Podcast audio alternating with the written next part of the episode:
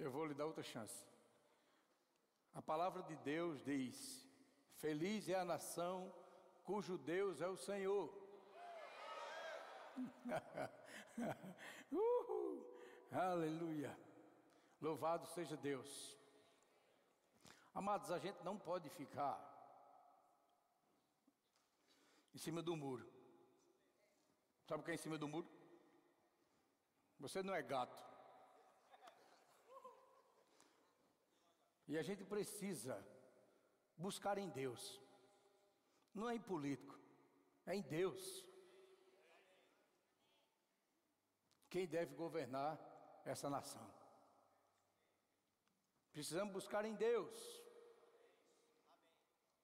E a tarefa da igreja é orar. Eu queria que você ficasse em pé. Nós vamos fazer um clamor agora por essa nação.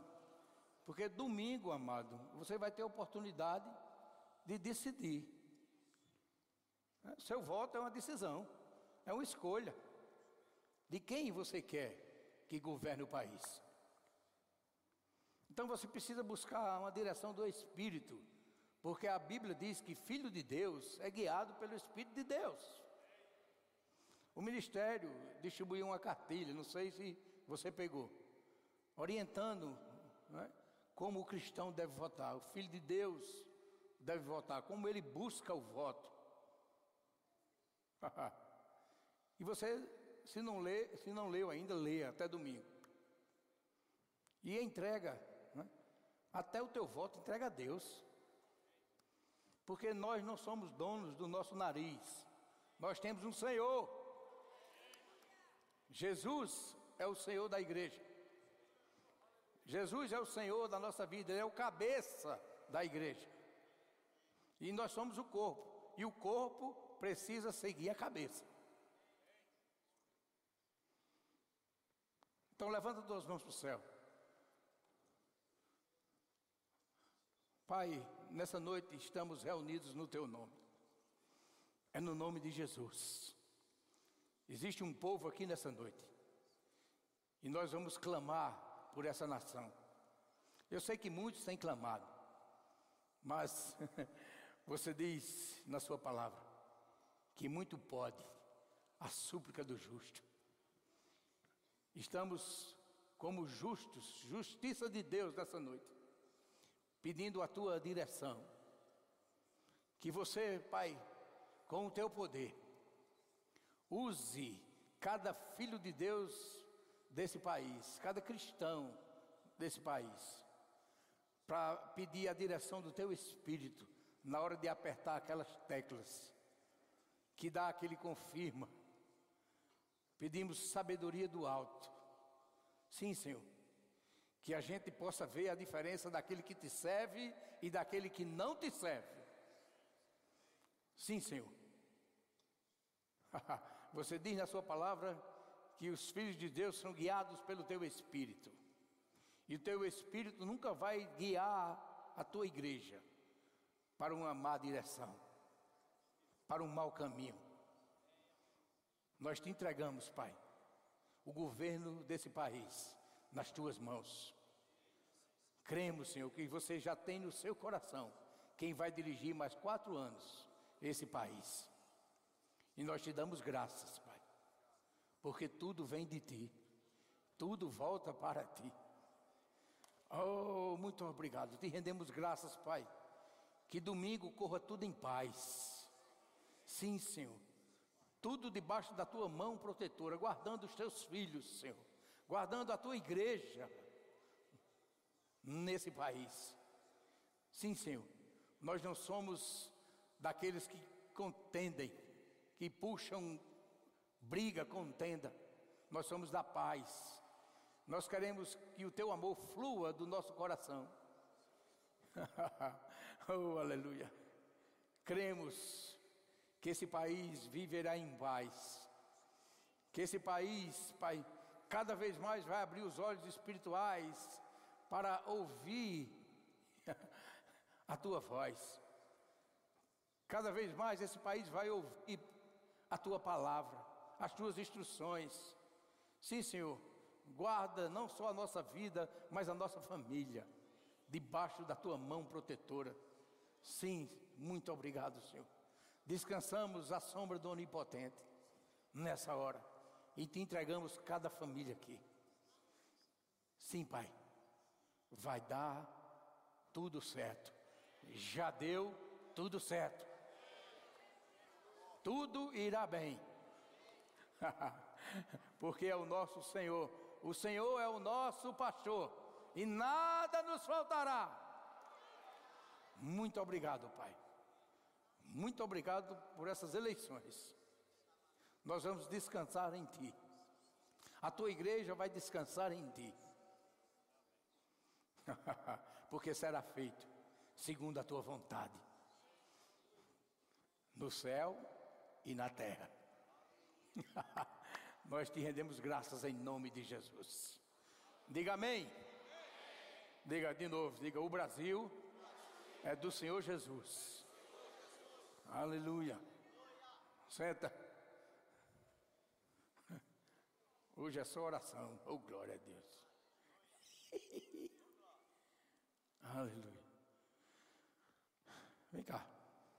Tu mesmo, tu está animado que só. Tem alguém aniversariando hoje? Que esse bonitão aqui é aniversário dele. Chega. Tu és uma bênção na minha vida. É, toda vez eu tenho uma equipe de trabalho, né, chamado Equipe de Direção Geral. A gente monta os encontros, somos responsáveis por esse culto. E toda vez que tem aniversário de um, eu gosto de honrar aqui na frente. Mas se você está aqui está aniversariando hoje também, pode vir para frente para receber a bênção. Tem mais alguém aniversariando hoje? Ou só Carlos? Só o pastor Carlos? Olha, está vendo? Sozinho. Glória a Deus. Você pode estender sua mão para cá? Meu irmão, tu és uma bênção no reino de Deus. Aleluia. E Deus vai continuar te honrando, né? te guardando, te livrando de todo mal. Você e a sua casa, toda a sua família estão nas mãos do Senhor. E eu rendo graça pelo teu coração, né, pelo teu servir na obra, a maneira que você serve, com toda a tua força, com todo o teu entendimento e com todo o teu coração. Tu és uma bênção no reino de Deus. E a Bíblia diz que a gente deve dar honra a quem merece honra. Aleluia. Se você está tendo no coração aí uma oferta, venha dar. Imita esses aqui, ó. Pode sair do seu lugar, deixa aqui a tua oferta de gratidão a Ele. Aleluia. Oh.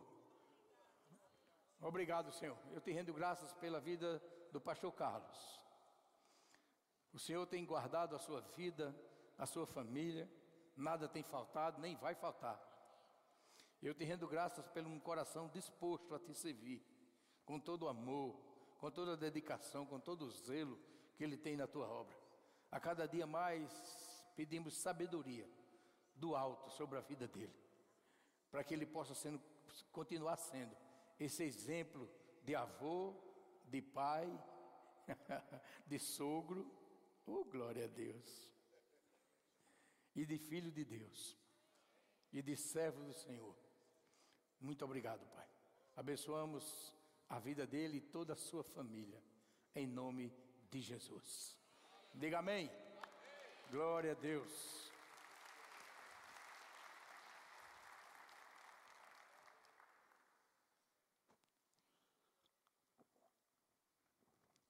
Aleluia.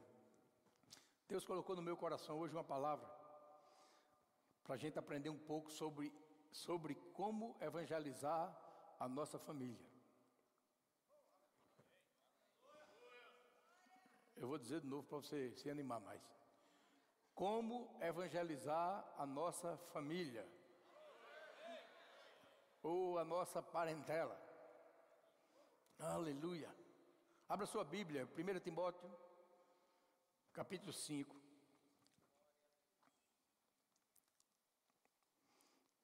Louvado seja Deus.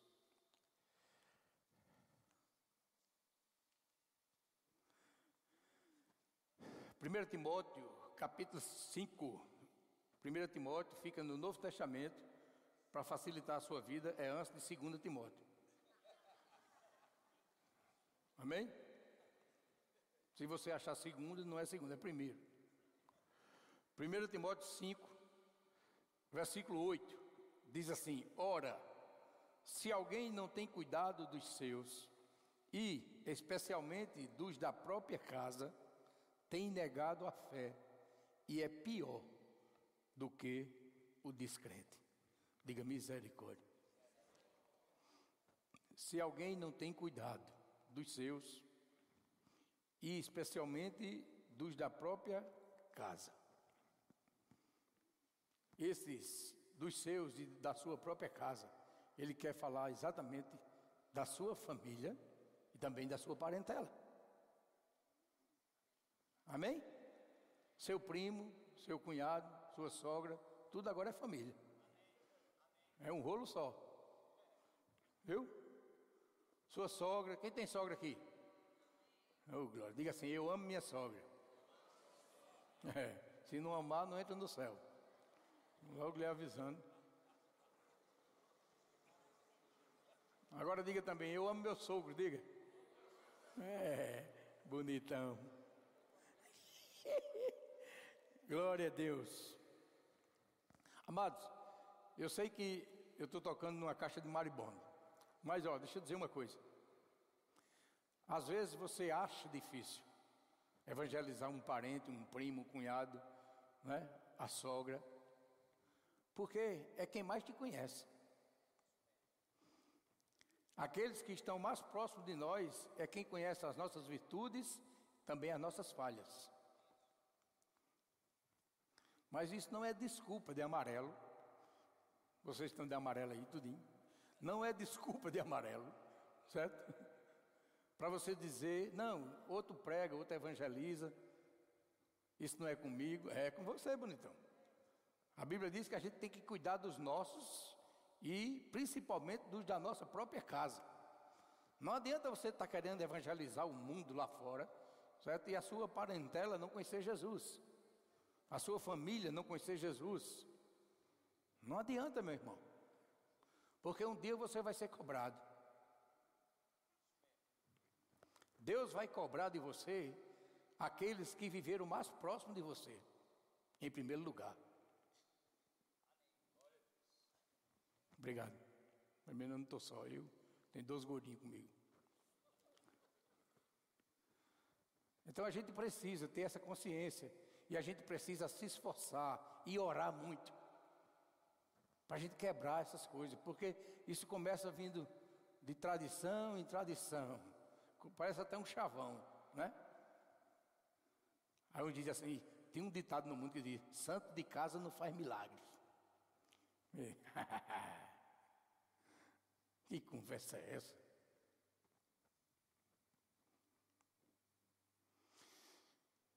A gente precisa, meu irmão,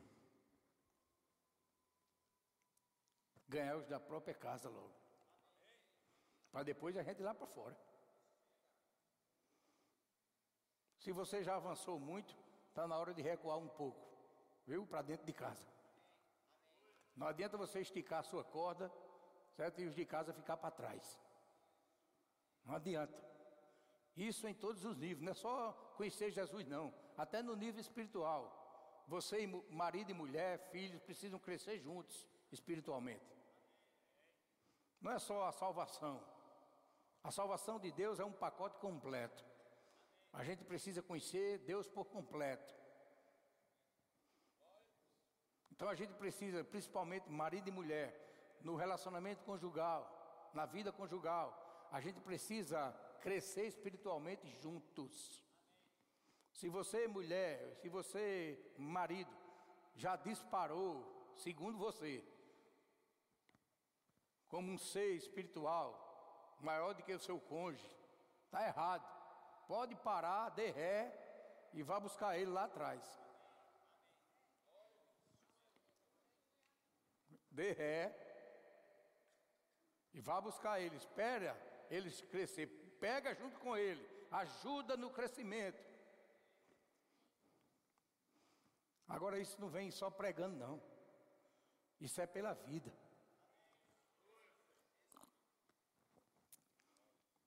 Não é só você passar o dia todo lendo a Bíblia no pé do vidro dele, não. Olha, vem cá, a Bíblia diz assim. Não, você tem que demonstrar com a sua própria vida, meu irmão. Certo? As suas ações vai falar muito mais alto do que aquilo que você prega. Se você prega uma coisa e vive outra, Jesus lhe chama de hipócrita. Erro. Palavra bonitinha. Amém? Ou é de mim? Então a gente precisa nos conscientizar disso. Não queira avançar sozinho. Você tem que avançar primeiro com seu cônjuge, depois com seus filhos, depois com a sua parentela. É todo mundo crescendo. Todo mundo crescendo junto. Todo mundo congregando junto. É muito fácil você ter um amigo, né? Ô oh, meu irmão, né? E às vezes o seu parente mais próximo. Você trata com desprezo, ou nem, nem liga para a vida dele. Faz de conta que não está vendo. Faz, faz de conta que não é para você esse trabalho, mas é. Está aqui escrito. Se alguém não tem cuidado dos seus, isso aqui envolve tudo, seus parentes, meu irmão. e especialmente dos da própria casa, família, marido, mulher, filhos. Tem negado a fé. Você pode estar pregar aqui, dar cambalhota, correr, cair, mas se você não obedece o que está escrito, está sendo só um teatro. É duro, mas é verdade. Certo? E Deus não te chamou para ser ator. Deus te chamou para ser adorador. Está todo mundo quieto. Ihu. Então vamos esquecer isso, essa tradição que vem de longos, longas datas, longo tempo. Tem uns que oram assim, Senhor, faz que alguém pregue para meu irmão, faz que alguém pregue para minha mulher, para meu marido. Não, ei, você é quem vai pregar com a sua vida. É você, Deus está esperando por você.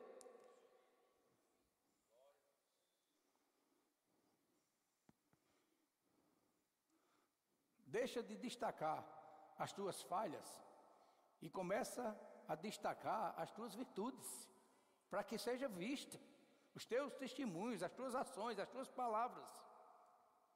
Se você é uma nova criatura em Cristo Jesus, você tem que viver como uma nova criatura, principalmente dentro da sua casa, principalmente junto da sua família. Porque eles podem ser ganhos sem você abrir a boca. Só olhando a tua mudança, a diferença quando você não era filho e depois que você passou a ser filho de Deus. Isso vai ser notório, meu irmão, pela sua vida. Todo mundo nota quando você muda. Todo mundo vê a diferença. Você às vezes pensa que não está sendo visto, você se engana, aí é que você está sendo visto, aí é que você é cobrado. Quando você começa a andar com a Bíblia, ele diz logo: olha, só quer ser santo. Então tem que ser santo. Se só quer ser santo, tem que andar em santidade. Mas essa santidade precisa ser expressa com palavras, com atitudes, com prática. Você esquecendo o seu eu, esquecendo quem você era, aquela velha criatura morreu, não queira mais ressuscitar. A Bíblia diz que quando você nasceu de novo, você morreu com Cristo, foi ressuscitado com Ele, mas oh, foi sepultado com Ele para depois ser ressuscitado com Ele, agora para andar em novidade de vida. Ei, é uma nova vida, diga, sou uma nova criatura, diga. Então a nova criatura não pode viver como vivia, como andava, como falava. Não pode fazer o que fazia. É nova criatura. Aquela velha você tem que deixar enterrada.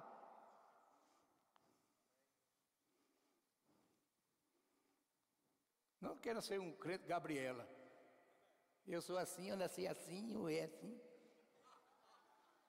Que crente Gabriela tem que nascer de novo.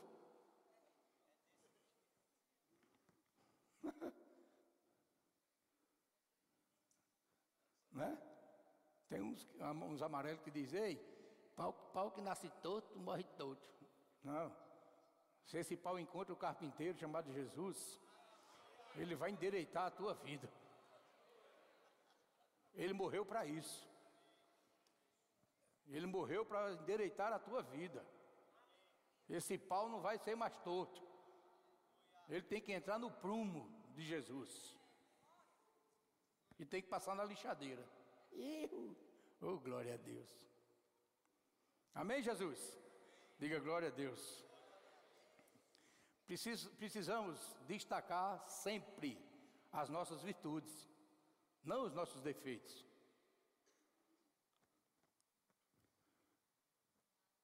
Eu sei que o ímpio, ele tem o costume, e às vezes até crente, ele vê um pingo preto, uma bolinha preta num lençol branco.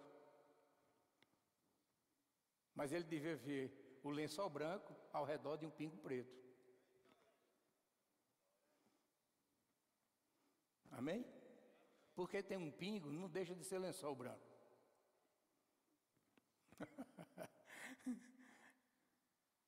então tira, ei, tira a tua visão do pingo. Olha para o lençol. É branco. É por isso que ele diz que as nossas vestiduras, vestiduras precisam ser brancos como a neve. Pode aparecer algum pingo, mas existe um sangue Ei, existe um sangue que lava e purifica de todo mal. Existe um sangue do inocente que foi derramado ao meu favor e ao teu favor, a favor da minha família e da tua família. E a gente precisa se agarrar com essa promessa que o sangue de Jesus nos lava e nos purifica de todo mal, que a palavra de Deus ela é a água que nos purifica. É por isso que quanto mais você medita na palavra, mais purificado você fica, mais puro você fica, mais, é, mais acerta do que erra. Aleluia. Diga Deus é bom. então nós temos quatro grupos que a gente pode evangelizar na família. Primeiro, o seu cônjuge. A mulher pode ter o marido descrente ou o marido pode ter a mulher descrente. Então, o primeiro esforço que você vai fazer é ganhar essa vida. Como? Vivendo, como Pedro diz, a vida comum do lar. Abra sua Bíblia, 1 Pedro capítulo 3.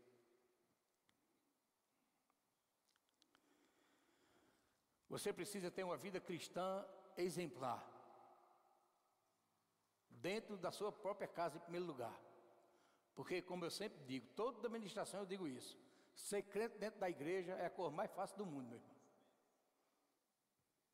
É só você, na hora do louvor, ficar em pé, levantar as mãos, fechar os olhos começar a cantar, dançar, fazer o que você quiser. Aí todo diz, isso é um santo.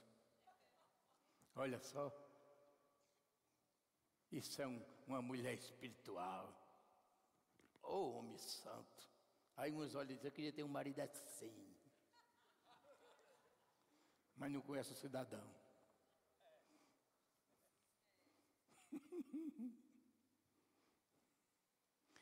Eita, glória a Deus. Olha só o que diz, ó. Uma família cristã exemplar. 1 Pedro capítulo 3. Para as mulheres logo. Cadê as mulheres de Deus? E foram embora? Cadê as mulheres de Deus? Pronto, escuta, depois eu falo com os homens. 1 Pedro 3,1. diz, ó, mulheres, sede vós igualmente submissas a vosso próprio marido. Submissão não é escravidão, minha filha. Certo? Submissão, em primeiro lugar, é honra. Submissão é virtude. Para quê? Diga assim, tudo de Deus. Diga as mulheres, diga tudo de Deus tem um propósito. Então ele está dizendo, ó, sede vós igualmente submissas a vosso próprio marido, para que o propósito. Se ele ainda não obedece à palavra, seja ganho sem palavra nenhuma ou na alguma por meio do procedimento de sua esposa. Diga procedimento. Procedimento não é falar, procedimento é agir. Procedimento é prática, é ação, é vida. A mulher está tudo quietinha, tudo olhando para mim. Não fui eu que inventei isso, não. É a palavra que está dizendo, meu irmão. Eu queria muito ter recebido essa sabedoria do alto para ter escrito isso aqui. Mas quem escreveu foi Pedro, guiado pelo Espírito. Certo? E é para mim e para você. Tudo que tem aqui é para nós, individualmente e como família. Mulheres, vou ler de novo para você se animar, mulher. Dê um glória a Deus aí. Ihu.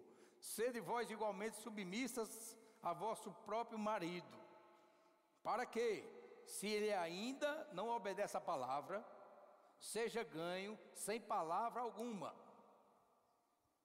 por meio do procedimento de sua esposa.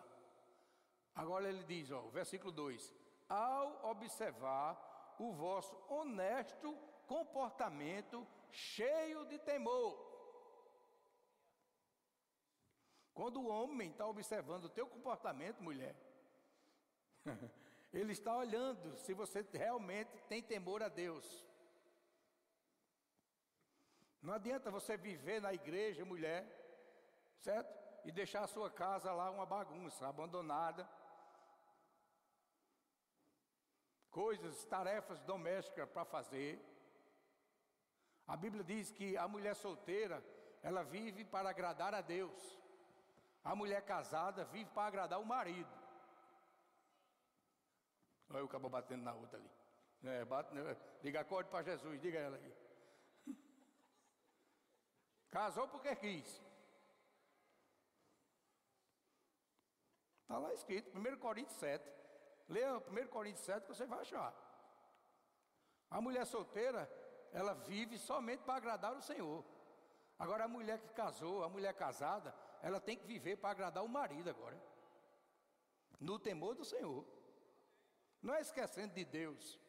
Não, meu irmão, Deus é primeiro, é primeiro que tudo. Agora é com o temor de Deus que você vai agradar o marido. Vai viver para agradar o marido. No temor do Senhor. Se enchendo da palavra, quanto mais você se enche da palavra, mais cheio do Espírito, mas aí é que vai transbordar amor do teu coração para o teu marido. Porque eu já vi muita gente, muita mulher, dizendo: pega um cabra mundano, né? Casou sabendo. Ninguém casa enganado. Mó mentira, dizendo, me enganou. Enganou não, você sabia. Casa com pinguço. Aí depois quer trazer o cabra para a igreja na marra. Cadê as jovens solteiras? Mulher que não casou aqui ainda. Tenha cuidado com quem você está escolhendo. Certo? Porque depois de Santo Antônio me enganou.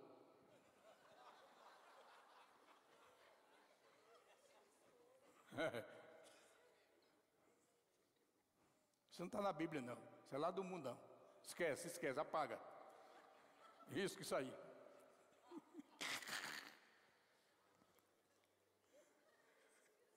Risca essa, ei, pss, risca essa parte aí.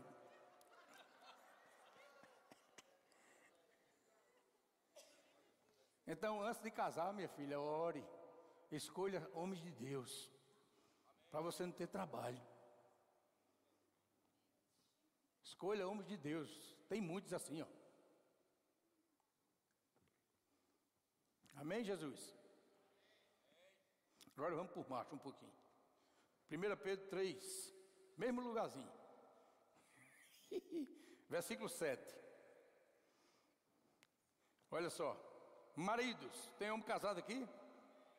Vós igualmente, vivei a vida comum do lar, com discernimento. Não é com preguiça, viu? É com discernimento e tendo consideração para com a vossa mulher como parte mais frágil. Oh, glória a Deus. Vivei a vida comum do lar. Sabe o que é isso? Macho, deixa eu dizer a tu. Eu não sabia não, aprendi depois de crente. É ajudar a mulher em tudo. Se você lavar prato, não vai deixar de ser homem não. E você passar um pano na casa, não deixa de ser homem não. Se você lavar sua cueca, não deixa de ser homem, não.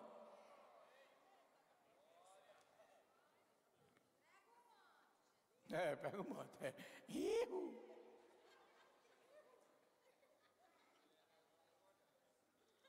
Isso é viver a vida com o mundo lá, como está escrito na palavra. Principalmente se você se diz filho de Deus, evangélico, crente, bode, sei lá, qualquer nome que dão a você aí.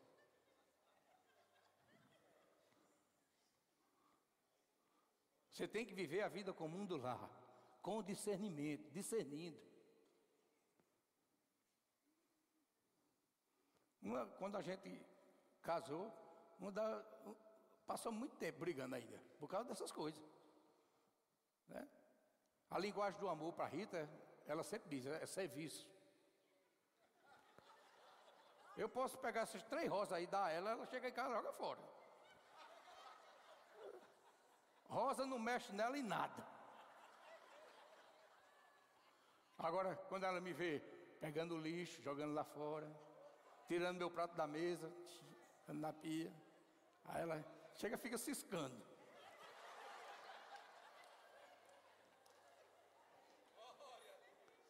Serviço. Tem mulher que gosta de rosa né? mas a minha não gosta. Então você tem que discernir. A Bíblia diz com discernimento. Ó, vou dizer, vou ler de novo. Ó, vivei a vida comum do lar com discernimento, discernindo o que ela gosta. Qual é a linguagem do amor para ela? Amém, Jesus? Estou dando um macete aí por macho. Vocês que estão atrasados, certo? naquele negócio, atrasado. É por isso, não estão vivendo a vida comum.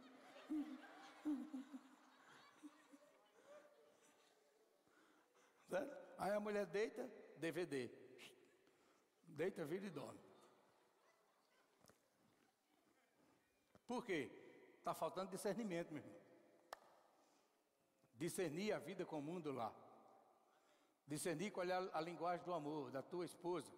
Discernir qual é a linguagem do amor do teu marido. A minha é comida. Fez o que eu gosto, pronto. Oh, glória a Deus, olha como eu estou maguinho.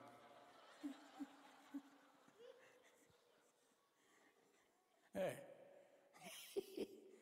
Eu gosto de comida e alisado. É bom, né, careca? Ixi, ai. Alisado é bom demais. Chega, alisa aqui. Começa por aqui. É bom demais. Agora tem que discernir, meu irmão. Quer viver bem, tem que discernir. Deus criou o casamento para dar certo. Deus criou família para dar certo. Certo? Agora, o casal tem que viver discernindo. O seu casamento não era para lhe fazer feliz, é para você fazer ela feliz. E os dois viverem felizes, para sempre. Aleluia. Diga glória a Deus. Então devemos nos esforçar para fazer tudo quanto é possível para que haja um bom relacionamento conjugal. Só assim, meu irmão, vocês vão crescer em todas as áreas. Não é só no espiritual, mas em tudo. Porque é na unidade que o Senhor opera a bênção.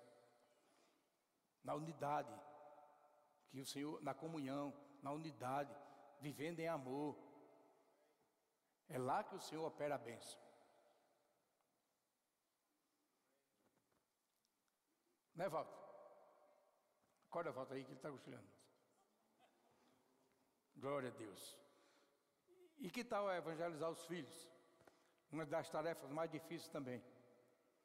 Evangelizar os filhos. Meu Deus do céu.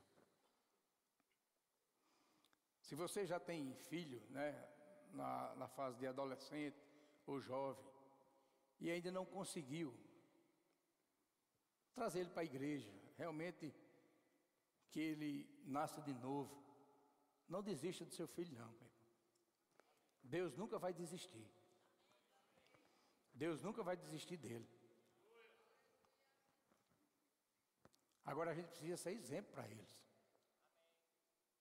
Não fique jogando a responsabilidade para a igreja. A responsabilidade da educação dos filhos em todas as áreas educação espiritual é dos pais, não é da igreja, não é do departamento infantil. A responsabilidade é nossa. Herança do Senhor são os filhos. São herança nossa, que Deus nos deu. Agora deixa eu abrir os teus olhos. Ele nos deu e um dia ele vai cobrar. Um dia você vai chegar frente a frente com o Todo-Poderoso e ele vai dizer: Cadê a herança que eu te dei? Cadê os filhos que eu te dei? O que foi que você fez com eles? Você falou de mim, você falou da minha palavra, você praticou a minha palavra na frente deles. Você realmente foi um cristão verdadeiro na frente dos seus filhos? Eles puderam limitar espiritualmente.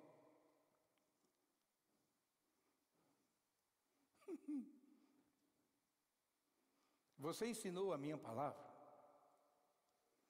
Deuteronômio 6, está bem claro, irmão. Abra lá. Bem claro. O que Deus quer que a gente faça na educação dos nossos filhos. É bem claro na palavra. Não é porque está no Velho Testamento.